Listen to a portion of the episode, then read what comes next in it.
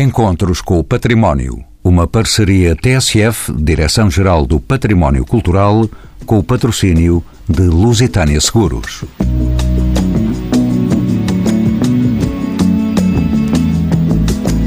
Entre 25 de março e 2 de abril, e em quarta edição, a Lisbon Week vai colocar a freguesia do Lumiar na rota da arte pública da cidade, com intervenções que ficarão de forma permanente nas ruas deste bairro histórico.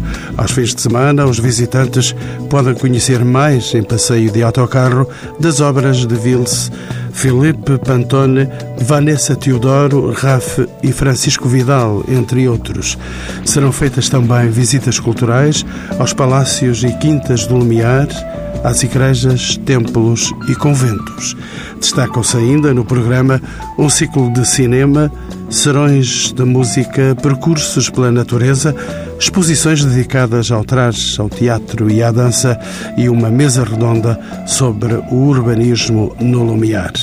Tudo isto vai acontecer já esta semana na mais antiga e populosa freguesia, criada no século XIII e atualmente com 45 mil habitantes dispõe de um núcleo histórico carregado ainda de ruralidade, da aldeia de Telheiras até à zona de expansão da cidade, que é a Alta de Lisboa, antigo bairro de Lata da Mosqueira. São nossos convidados José Alvarez, diretor do Museu Nacional de Teatro e da Dança desde 2001, Rita Gonçalves, arquiteta paisagista e técnica superior da Direção-Geral do Património Cultural, José Sarmento de Matos, olicipógrafo, e Pedro Delgado Alves, assistente da Faculdade de Direito da Universidade de Lisboa, deputado pelo PS na Assembleia da República e presidente da Junta de Freguesia do Lumiar, a quem peço que me diga o que é hoje a Freguesia do Lumiar. Bom, eu acho que em primeiro lugar é uma freguesia que tenta combinar a sua história de 750 anos, fruto agora da reforma administrativa recente da cidade, passamos a ser a freguesia mais antiga. As legitimamente mais antigas, entretanto, foram objeto de fusão e, portanto, são jovens freguesias com 3 anos. O Lumiar, ininterruptamente, desde 2 de abril de 1266, é a freguesia eh, aqui inserida primeiro no termo de Lisboa, depois na, na cidade de Lisboa, depois pontualmente no Conselho dos Olivais e depois regressou a Lisboa. Eh, mas, efetivamente, é uma freguesia que procura combinar esta sua história, enfim, é aqui em torno do, dos núcleos que se desenvolveram no Lumiar e no Passo do Lumiar no período medieval e depois cresceu uh, durante o, essencialmente durante o século XVIII, em torno das quintas da, da Alameda das Linhas de Torres, mas também se foi desenvolvendo essencialmente durante o século XIX e do século XX em particular, com a expansão da cidade para norte, e é hoje uma freguesia também particularmente uh, rica em diversidade. Eu acho que a tónica desta comemoração dos 750 anos, e que culmina também agora na Lisbon Week, tem sido esta ideia de 750 anos de diversidade, das muitas pessoas que aqui vêm enriquecer a história local, das muitas pessoas que também fruto um bocadinho do que aconteceu por toda a cidade de Lisboa, fruto das migrações internas, trouxeram a Lumiar também as experiências de outros pontos da cidade uh, e de outros pontos do país, melhor dito, isto ainda se sente muito nas casas regionais, a Casa do Minho tem aqui sede, a Casa do Conselho de Penacova, a Casa do Conselho de Arronjo, portanto, uh, refletindo aquilo que encontramos também noutros bairros da cidade, portanto, há esta diversidade geográfica de populações que vieram de outros pontos do país, essencialmente a partir dos anos 70 também a população que migrou para Portugal e, portanto, também aqui uh, veio à procura do seu lugar e, portanto, não, tem muitos dos antigos bairros que foram objeto de realojamento recentemente têm uma origem populacional também muito marcada pelos fenómenos eh, migratórios. E hoje, é, efetivamente, é esta combinação destes 750 anos com a diversidade do presente, com as instituições novas que também aqui foram aparecendo, a comunidade hindu tem aqui sede, instituições desportivas relevantes como o Sporting, que também marca muito a vida da freguesia, aqui também atrai a, presença de, muitas pessoas com, com, com, bastante regularidade, mas que também trazem uma, uma dimensão de vivência do espaço que acrescenta este mosaico já bastante diversificado e, acima de tudo, uh, temos procurado puxar por este património, desde o mais antigo, o, medieval, indo ao encontro da, história local como um fator também de, de, criação de ideia de comunidade, que às vezes é difícil nestas, nestas freguesias. É a maior freguesia da cidade em população, 45 mil pessoas, eh, que muitas delas desconhecem que têm esta história comum, que partilham esta história. Podem saber, por exemplo, que o nos anos 30, 40, um bocadinho aqui a, a Cinecittà portuguesa, era o núcleo, o núcleo fundamental do aparecimento do cinema em Portugal. Algumas associam o Lumiar ao cinema cinema, outras associá-lo à, à, televisão também. É esta diversidade uh, com raízes antigas, mas também com muitos elementos recentes e com muita diversidade que chegou nos últimos 30, 40 anos ao Lumiar, uh, que pretendemos que funcione como uh, marca identitária. E quem muito sabe e mostra saber é o presidente da freguesia do Lumiar, Pedro Delgado Alves. Como sabe, entre 25 de março e 2 de abril, a Lisbon Week promove muitas e diversificadas atividades por esta freguesia. Que iniciativas poderemos salientar nesta semana? Bom, eu acho que eh, a semana, eh, apesar de ser concentrado no tempo, o que se procurou foi oferecer, dar a conhecer esta, esta diversidade. Por um lado, assentaremos eh, em grande medida nas visitas guiadas, quer às quintas, quer aos palácios, e portanto esse é se calhar aquilo que mais, de forma mais imediata, consegue fazer essa aproximação à história da freguesia, mas procuramos ir também recuperar as ideias em torno dos núcleos patrimoniais e, e sejam eles edificados, sejam eles eh, dos núcleos museológicos de relevo, porque temos também a sorte de ter aqui na, na, na sede, eh, aqui na freguesia, sediados, quer o Museu Nacional do Traje, quer o Museu Nacional, Nacional do Teatro. Temos também, ocupando os antigos estúdios uh, da Tobis, agora o Instituto de Cinema e do Audiovisual, e portanto em todos eles, aproveitando a dinâmica das suas programações, desenvolvemos também uh, atividades durante a Lisbon Week e portanto também aqui encontramos âncoras fundamentais para associar estas instituições uh, à Lisbon Week, portanto no caso do cinema com a projeção de alguns filmes portugueses, com uma exposição de cartazes, no caso do teatro e do, e do traje, com a inauguração de exposições associadas também ao seu espólio, mas também ao diálogo com o território, e depois, tentando também olhar para a frente e para o, que, para o presente e para o futuro, eh, uma componente que também se quis valorizar foi a da arte urbana. A arte urbana hoje é uma marca que um pouco por toda a cidade pôs Lisboa nos roteiros internacionais e, portanto, também, seja em torno do que já temos de arte urbana, seja através da, construção de novas peças e de novas intervenções por artistas já consagrados, o Filipe Pantone, a Vanessa Teodoro, o, o Raf, eh, também vamos ter locais em que durante a Lisbon Week se produzem novos elementos de, no espaço público e, portanto, também se enriquece o espaço público para que a Lisbon Week deixe também um legado e marque também, no, neste, neste caminho dos 750 anos, haja aquele ano em que a Lisbon Week também deixou a sua, a, a sua identidade e a sua marca. José Alvarez, bem-vindo de novo aos Encontros com o Património. É o diretor do Museu Nacional do Teatro e da Dança. Este museu integra a programação da Lisbon Week, bem como o Museu Nacional do Traje, que está aqui muito próximo de nós. O que é que iremos poder ver nestes museus, José Álvares? Falo aqui pelo Museu Nacional do Teatro. O que é que podemos ver? Eh, eh, há várias iniciativas que foram preparadas especificamente no âmbito da Lisbon Week, mas que depois vão, vão, se vão prolongar no tempo. Mas aquilo que é mais importante, que eu acho que é mais importante que se pode ver durante essa semana, é que se pode ver durante todo o ano e, e sempre que é o próprio museu e é, e é, o património que o museu eh, tem à guarda, que de facto é, é, é, extremamente valioso e que é uma coisa que eu gosto muito de destacar, sobretudo que estamos a falar de Lisbon Week também, dizer que este é um Museu Nacional dedicado a duas artes, que é o teatro e a dança, mas que, eh, sendo um museu nacional e um museu de referência, é também um museu, um grande museu da cidade de Lisboa. E Lisbon Week é uma, é uma eh, decorre no, no, nessa cidade e por isso é um grande museu que tem um, um acervo que dá muita informação e dá a conhecer muito o que foi a história de Lisboa, porque o teatro é uma arte que mexe com todas as artes, eh, mexe com, com muitas atividades e por isso e Lisboa tem sido desde, desde o século 18, a nossa grande capital, não só a capital propriamente dita, mas a capital também do teatro. As atividades que vamos ter aqui são diversas. Vamos no dia, no próprio dia da abertura do Lisbon Week, inaugurar duas exposições, uma delas preparada uh, exclusivamente para, para a Lisbon Week, uh, que é uma, uma exposição dedicada. É um, eu não vou chamar exposição, vou chamar mais um núcleo, um apontamento, que será o embrião para uma futura exposição dedicada aos desenhadores de moda, aos criadores de moda que têm, durante o seu percurso, durante a sua carreira, de alguma maneira, eh, têm um, eh, entrado pelas artes do espetáculo, pelo teatro, pela dança e pela ópera, como criadores também. Vamos ter aqui um, um conjunto de trás de cena de alguns deles belíssimos, desenhados pelo José António Tenente, pelo Dino Alves, pelo Bernardo Monteiro, pelos storytellers, que provêm de várias origens, do Teatro Nacional da Maria II, da Companhia Nacional de Bailado, do Teatro Aberto, e esse embrião vai abrir e vai estar patente durante a Lisbon Week e depois depois continuar durante mais algum tempo. E uma outra iniciativa, que é uma iniciativa que eu integrei, portanto, aproveitando a dinâmica da Lisbon Week, mas que está a ser preparada já há alguns anos, é uma grande exposição dedicada à obra teatral e obra para dança do pintor modernista António Soares. É, é um conjunto de cerca de 150 originais, nunca foram vistos, nunca foram apresentados, estavam na posse da família e que vão ser pela primeira vez e vão possibilitar que um, um, um, modernista e um pintor como o António Soares, aliás, eu, eu chamo a atenção também para o, é mera coincidência, mas uh, neste momento está também uma grande exposição, não tem a dimensão é completamente diferente desta, uma grande exposição sobre o Almada uh, na Gulbenkian e curiosamente há pontos nesta exposição que fazem uma ligação e um diálogo muito, muito sério porque o, o António Soares e o, e o, e o Almada trabalharam em conjunto para algumas, algumas iniciativas, em alguns projetos, nomeadamente do Bristol Club, e é possível ver aqui algumas das componentes que depois são complementadas na Gulbenkian. Pedro Delgado Alves, volto a si.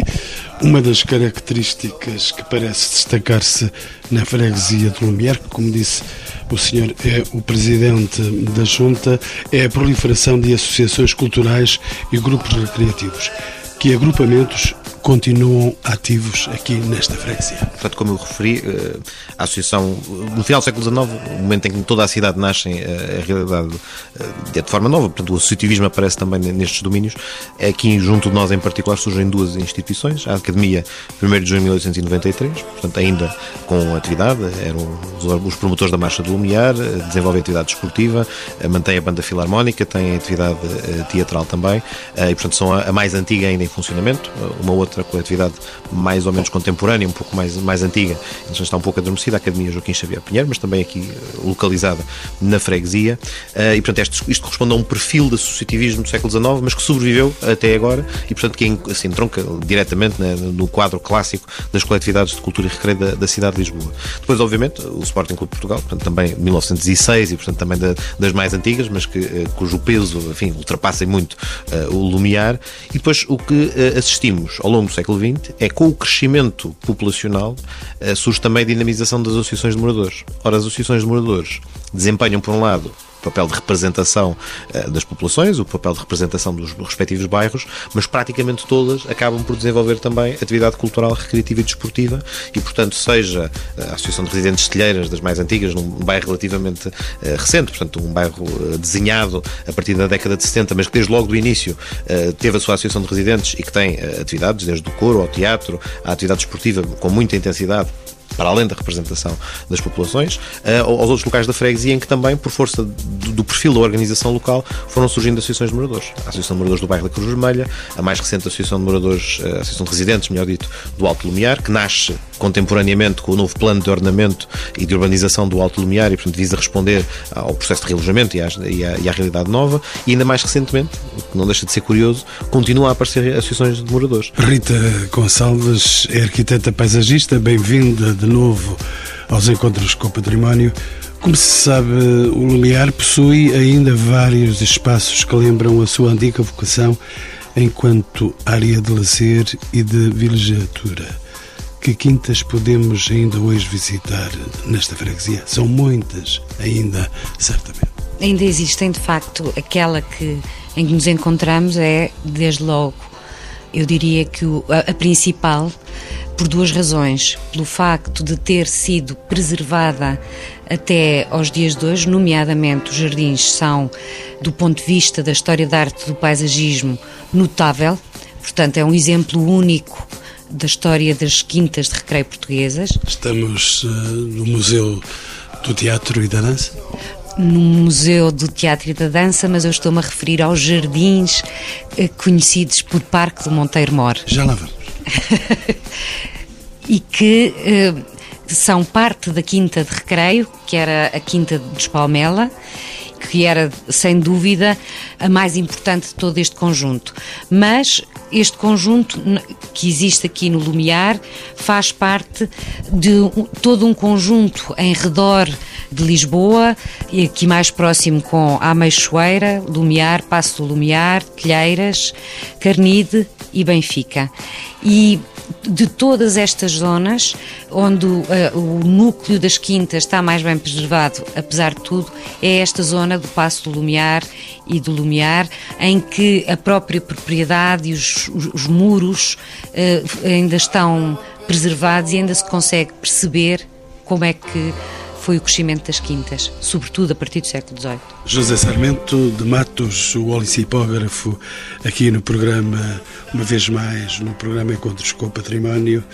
O Lumiar é uma das mais antigas freguesias de Lisboa, já aqui dissemos, o seu presidente da Junta já o disse, remontando a sua criação ao século XIII.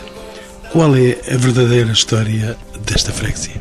Não é fácil perceber a história das freguesias em Lisboa, porque ela está toda envolta numa série de questões. Uma delas, quando Lisboa foi conquistada em 1147, Lisboa era uma cidade cristã. Todas as freguesias do interior de Lisboa já existiam mas todas elas, a seguir a entrada da, da Igreja Católica, no, no fundo, da, da, Igreja Católica Romana, porque Lisboa não era uma cidade uh, católica. Diríamos o regresso da Igreja Católica. Uh, regresso. Uh, Lisboa era uma cidade cristã ligada a outro tipo de cultos, muito mais mediterrâneo muito mais do Oriente. E, portanto, eh, basta a gente olhar para os antigos eh, oráculos todos de, da cidade de Lisboa, São Julião, Santa Justa, etc, etc. Não tem nada a ver com os santos que aparecem a seguir à, à conquista de Lisboa. É? A história das freguesias está muito envolta na própria história do regresso de Lisboa à Igreja Católica, à tutela de Roma, digamos assim. Uh, isso é, é uma questão muito, muito complicada e que durante séculos foi foi sempre afirmado. Quer dizer, Lisboa era uma cidade muçulmana em 1147, passou a ser uma cidade católica. Cristã. Não é verdade. Não é verdade. E não é verdade quando, e de repente isso cai no século XIX, quando Alexandre Colano vai descobrir em, Inglaterra o texto cruzado em que fala no bispo. É? Diz que quem estava no, no alto da, das muralhas era o bispo e o alcaide. Ora, é o poder religioso e o poder militar. E era, eh, no fundo, uma cidade de coabitação. O Zé Luís de Matos chamou-lhe as sete cidades, no sentido eh, que eram, evidentemente, a cidade muçulmana, que era sobretudo a Alfama e a Moraria, a cidade cristã, a cidade judaica, porque a própria judiaria grande que depois se diz que é fundada pelo Dom VI I, não é verdade. Quer dizer, toda a gente já sabe que a judiaria grande já lá existia. E, portanto, uh, só no século XX é que se começou um pouco a, a. quer o Ferreira de Andrade, quer o Vieira da Silva, começaram um pouco a perceber que não fazia sentido nenhum aquela estrutura das antigas freguesias e, sobretudo, os orágos ter uh, nenhum padre ou nenhum membro da igreja uh, neo-romana que entra com, com os cruzados, uh, nenhuma pessoa dessa ia buscar São Julião ou Santa Justa, que era a Santa de Sevilha, não é? A mártir de Sevilha, por aí fora, os santos de, de Santa Marinha, etc. São Mamed. Portanto, todas as velhas freguesias de Lisboa estavam ligadas a uma estrutura milenar contemporânea da, do, do, desfazer do Império Romano. Como sabe, é a Igreja que assume o papel do Império, não é? No fundo. E, portanto, isso, a história das freguesias de Lisboa é, é de facto uma matéria muito fascinante, fascinante e, sobretudo, nós pensarmos como é que ela foi evoluindo, não é? E isto tem muito a ver com a Lisbon e com a Lumiar porque a primeira pessoa também teve a ajuda de um terremoto, não é? Que resolveu eh, limpar as freguesias foi o Marquês de Pombal, com a grande reforma de 69-70, em que fez coisas eh, fantásticas. Por exemplo, pegou nas velhas freguesias, São Bartolomeu, São Mamed, São Pedro da Alfama, e pegou nelas e disse: agora São Pedro da Alfama vai para Alcântara. Porque o nome da freguesia não é São Pedro da Alcântara, é São Pedro em Alcântara. São Pedro de Alcântara é outra coisa. A freguesia de São Mamede foi para a zona ali da, da Escola Politécnica, é? A freguesia de São Jorge foi para Arroios. Tudo isto eram freguesias da zona antiga da cidade, da, do Morro do Castelo. Dezenas de freguesias ali metidas. E a freguesia de São Bartolomeu foi para o Beato, freguesia, etc. E depois disso foram-se criando mais, mais, quer dizer, a grande fase de criação de freguesias é no século XVI, não é? Com a grande evolução de Lisboa e a, a, a criação de todas as novas freguesias. Agora, o que é extremamente interessante é que depois da, da grande reforma Marquês Pombal, a primeira eh, vez que se mexeu a sério nas freguesias, eh, coisa que me deixa a mim por vezes muito espantado, quando uh, poucas pessoas valorizam a grande reforma das freguesias feita há, há 4, 5 anos. Eu, eu, muito franco, eu vi vários balanços da, da prestação do Dr. António Costa como Presidente da Câmara de Lisboa e era rara a pessoa que dizia que falava da mais importante coisa que ele fez que foi a reforma, finalmente reformaram-se as freguesias. Aos anos toda a gente gritava que Lisboa não podia ter 54 freguesias. Passou ter 24. Agora, e isto é muito importante, porque no momento em que se fundem uma série de freguesias, como é o caso do Lumiar, há que descobrir uma nova identidade.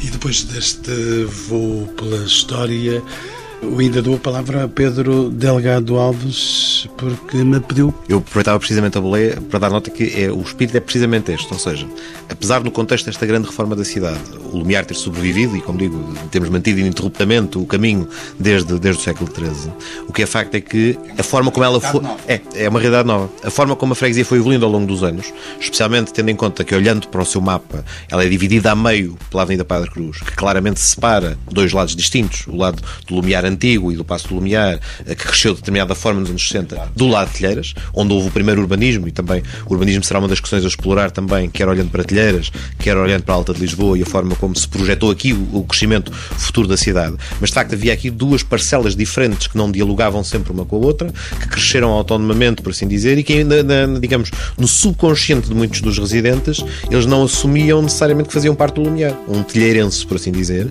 em primeira linha associa-se mais a telheiras do que ao Lumiar e desconhece qual é, por exemplo, o horário da freguesia, porque é que a freguesia do Lumiar, aqui, não só, já agora aproveitando também a nota, eh, aqui curiosamente o horário é São João Batista, eh, e portanto aqui o Lumiar consegue celebrar duas vezes em, junho, porque celebra o Santo António com o resto da cidade, e ainda arranja um tempinho para celebrar o São João mais para o final do mês. O São João Batista e São Mateus, curiosamente, porque no momento de fundação da freguesia, segundo consta, terá estado presente, eh, é difícil a confirmação, mas teria estado presente o próprio rei Dom Afonso III, mas estaria seguramente presente o Bispo Dom Mateus, o Bispo de Lisboa, não será alheia a ideia de que o segundo oráculo ter sido até a certa altura o, o São Mateus, uh, mas o que é facto é que as pessoas desconhecem esta realidade, desconhecem a história da, da, da relíquia da Santa Brígida, aqui trazida uh, no século XIII ainda, em 1283, por três cavaleiros irlandeses e que, portanto, hoje é também um potencial de atração de investigadores e até, enfim, de, de, de, a nossa é irlandesa, é a Santa Brígida de, Kildare.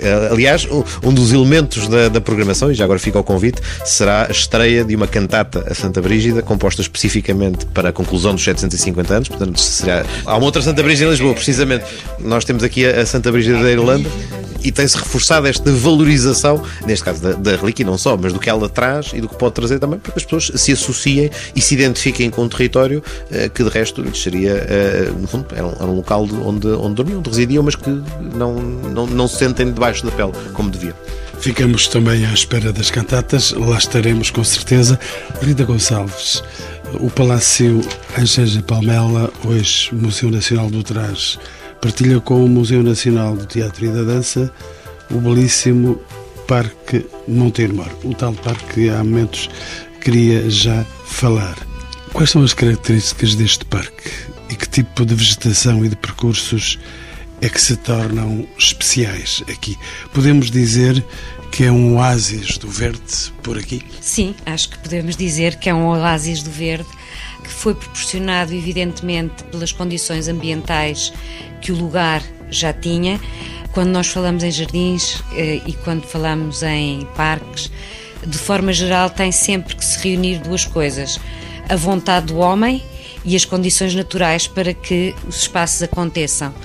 E é este o caso, não é por acaso que a aristocracia e a alta burguesia se vinham refugiar e veranear nesta zona norte, a norte de Lisboa, porque de facto tem um clima e uh, uma quantidade de água que proporciona uma frescura no verão que é, é que é exatamente comparável só a Sintra.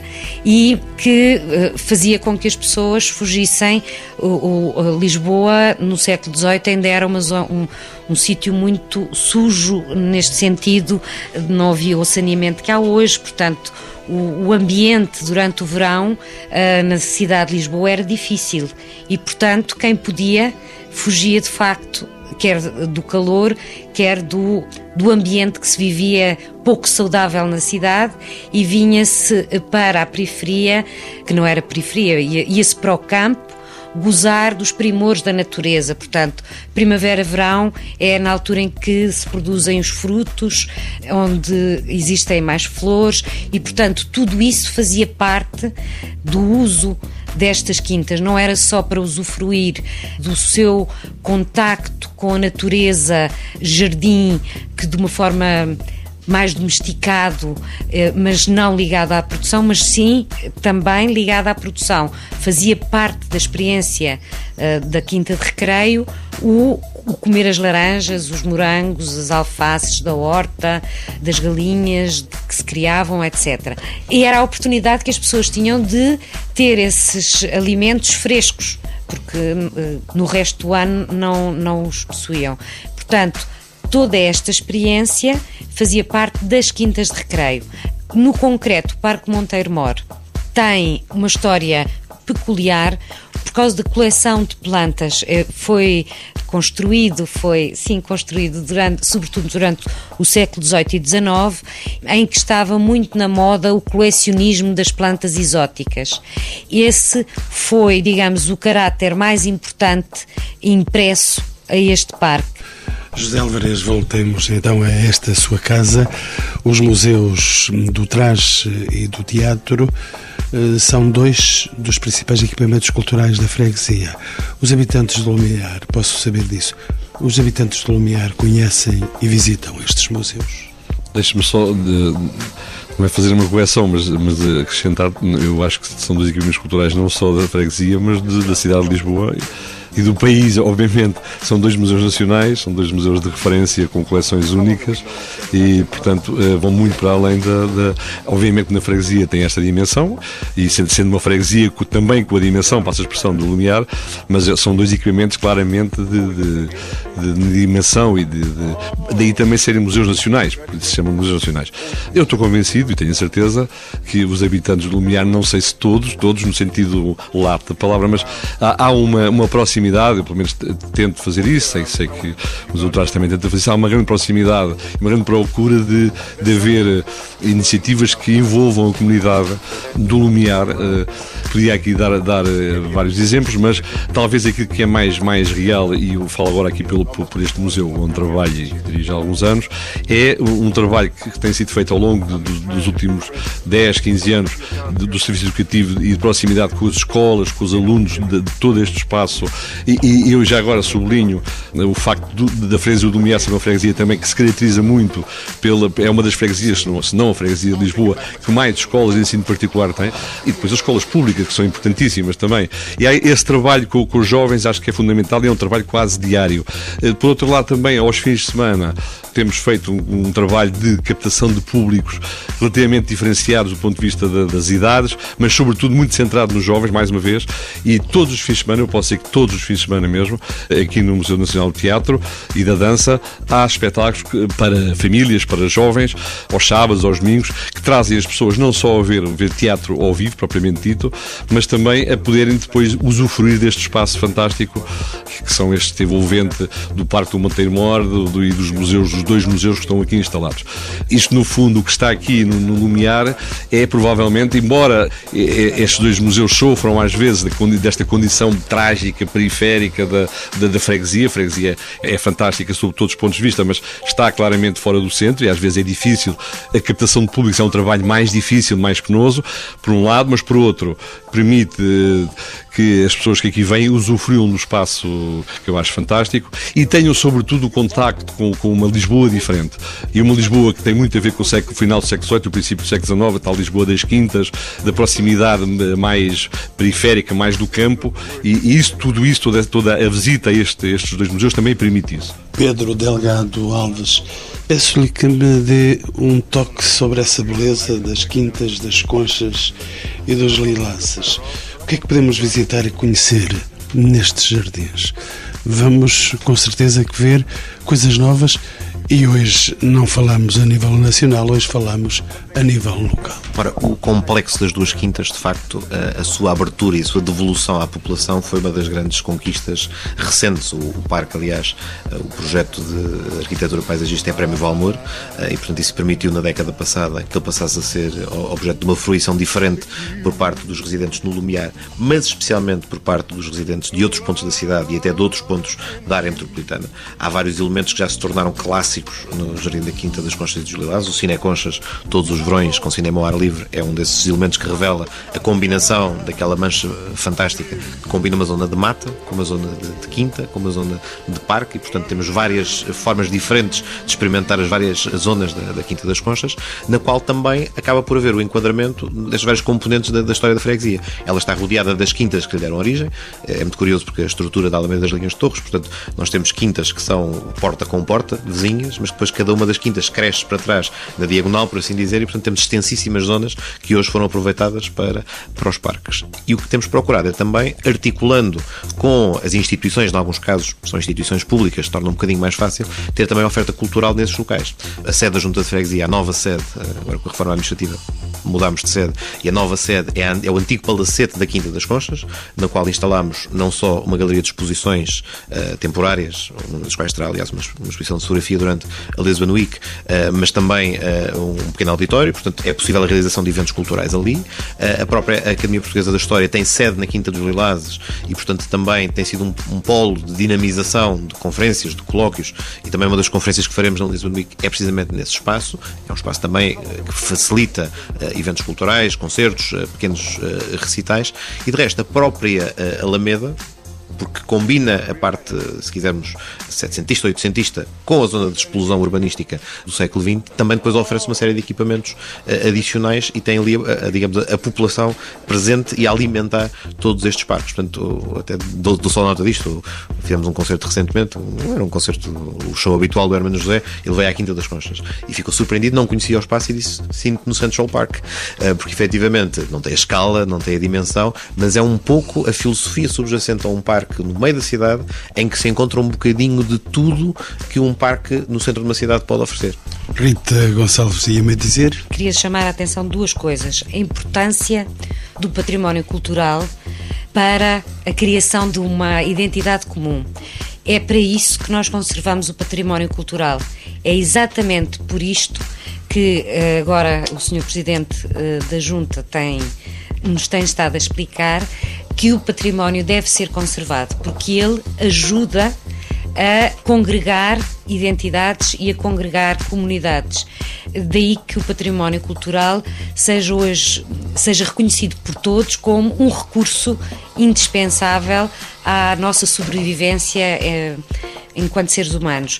Por outro lado, a questão das quintas. As quintas eram compostas por uma zona de mata, por uma zona produtiva que podia ser vinhas, olivais, pomares de, várias frutas, uma zona de horta e uma zona exclusivamente de prazer, de deleite, normalmente junto à casa, que podia ou não, normalmente tinha peças de água.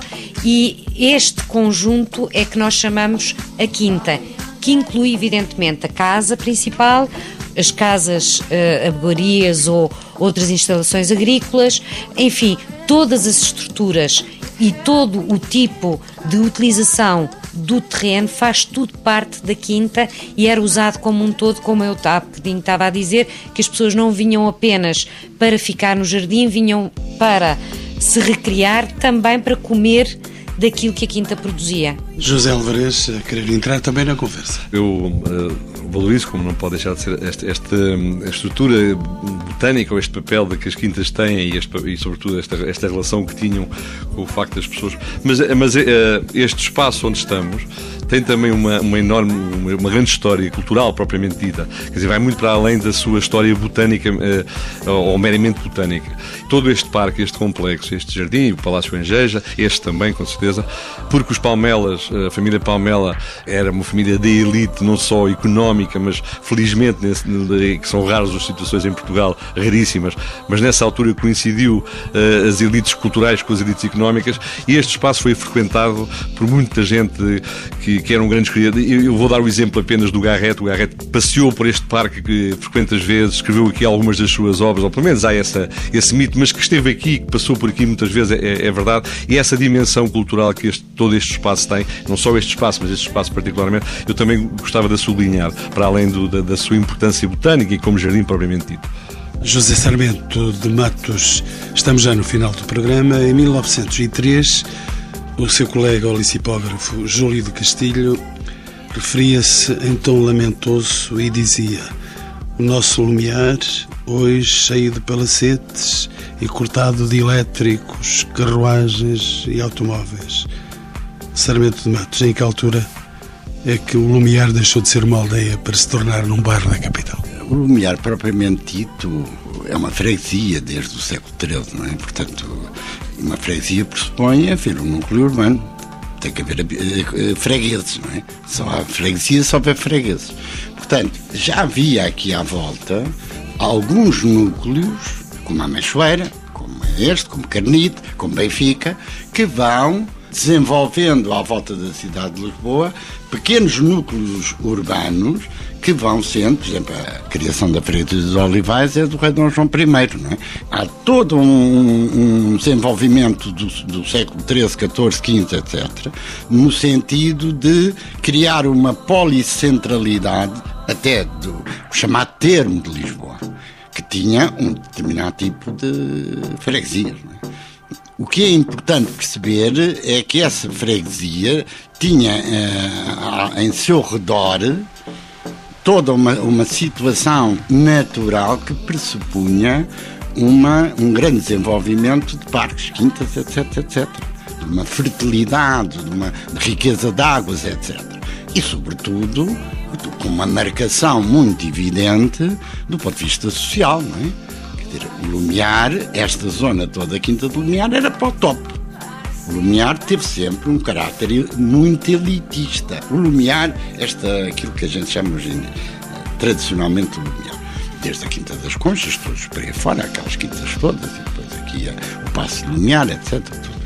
Eh, e, e, nesse aspecto é das mais características das zonas envolventes de Lisboa, porque a gente pode falar de Sintra, com as quintas, pode falar de Azeitão, o Lavradio, quem diria hoje em dia, não é? Todas essas zonas eram zonas de grandes quintas. E, e eh, a zona toda, a Pova de Santo Adrião, Pova de Santa Iria, etc, etc, com quintas dos Marqueses, de, de, etc. Portanto, há determinado tipo de pequenas zonas que são nitidamente marcadas pela presença dos estratos mais altos da sociedade. E depois há outras que têm também quintas e têm uh, o tipo de propriedades, mas têm outro tipo de gente. Mais ou menos eruditas, é isso que está em termos de. Sim, sim, com certeza, mas dependendo. da... de construir palácios, não é? Claro, dependendo da capacidade cultural das elites os jardins e as casas eram mais ou menos eruditos. Eu, eu, eu, eu, aqui acho que há um erro histórico aqui que eu acho que já é difícil, as coisas são sempre difíceis de corrigir. Mas chamar uh, o parque, o Parque do Monteiro Mor, é um disparate. É um disparate, porque a Quinta do Monteiro Mor era esta, não é? O filho do Marquês de Angeja era casado com a filha do, do Monteiro Mor. Agora, a grande figura aqui facto, ele foi uma pessoa que depois deixou uma. foi o sucessor do Marquês de Pombal. Nós não nos podemos esquecer que o Marquês de Angeja foi o sucessor do Marquês de Pombal como Primeiro-Ministro. Ministro assistente ao despacho, como se dizia na altura. E, portanto, a grande figura aqui, e acho que temos de uma estátua, é o Marquês de Angeja. o retrato do Marquês de Angeja, ele sentado como um barrete enfiado, todo com uma mesa à frente com plantas, e ele a catalogar as plantas, portanto, é uma, de, uma das grandes figuras dessa nova atitude cultural que vem do Linneu, que vem de, de toda a paixão pelas ciências naturais.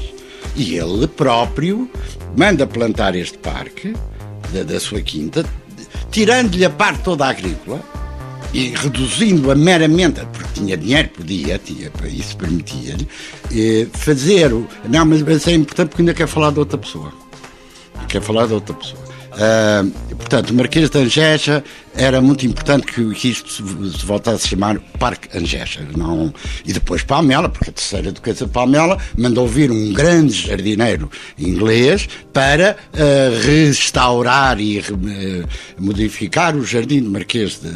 Aliás, jardineiro esse que a seguir foi fazer o jardim do Zé Eugênio de Almeida, que a gente hoje em dia, transformado pelo Gonçalo Ribeiro Teles, a gente chama o Jardim da Gulbenkian. É? José Sarmento Martos, qual é a outra pessoa que queria falar? Outra pessoa que eu acho muito interessante e acho que, que se devia pegar por ele, de qualquer maneira, porque é muito. É, o chamado Príncipe João de Candia, que é uma coisa que ninguém sabe bem, eh, porque Candia, a ilha de Candia, que o nome que era usado era a ilha de Creta, não é? Eh, mas ele vem de Ceilão. É um príncipe de Ceilão, que de quando os católicos eh, de Ceilão são expulsos pelos outros que não eram católicos e uh, uh, os portugueses perdem o controle, praticamente tinham o controle da ilha de Ceilão, o príncipe de Candia, que era católico, fugiu, deve ter trazido muito dinheiro, fugiu e vem se instalar em Telheiras. Construiu uma coisa chamada convento Nossa Senhora das Portas do Céu, que ainda lá está, não é? Quer dizer, eu percorro a Europa toda, quer dizer, onde há príncipes de, de Ceilão a viverem na, na, periferia de Paris a construir conventos. Longos são os caminhos da história e provamos no final deste programa. Deixe ficar só uma pergunta para o Presidente da Junta desta freguesia. Gostaria também de ouvir a opinião dos outros participantes neste programa, mas o tempo está a lutar contra nós e nós contra o tempo. Sr. Presidente Pedro Delgado Alves, que sugestões é que nos pode dar já no final deste programa e que nos uh, dão a conhecer melhor o Lumiar?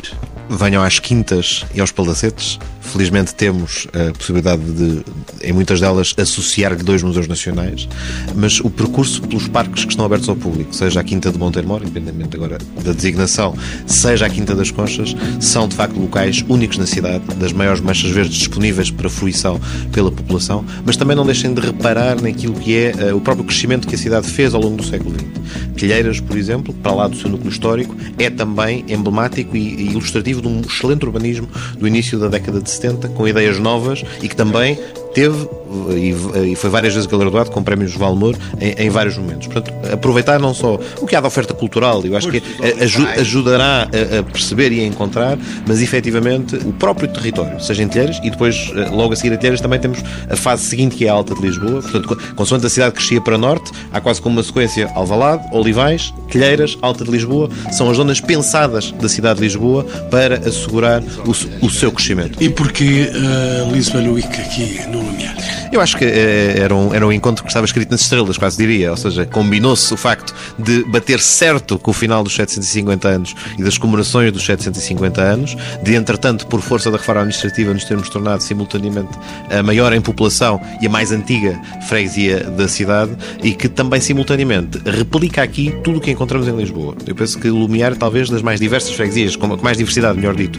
à escala da cidade. Encontramos todos os estratos sociais, encontramos todos os estratos económicos, encontramos uma uma pluralidade de equipamentos culturais, educativos, religiosos. Temos a sede da comunidade hindu, temos a, presença de, de, três paróquias, eh, também elas, mesmo no, no, seio da própria Igreja Católica, bastante diversas em torno da, da abordagem que, que encetam e, portanto, efetivamente é um mosaico da cidade de Lisboa. Eh, enfim, por ser muito grande, pode ser um mosaico muito representativo, mas por isso mesmo é convidativo para os restantes lisboetas e para todos os restantes eh, portugueses e estrangeiros que nos queiram visitar, mas especialmente para os lisboetas, venham ao Lumiar e encontrar-se-ão com a vossa cidade, que aqui tem um espelho ao longo dos, dos seus sete séculos de história.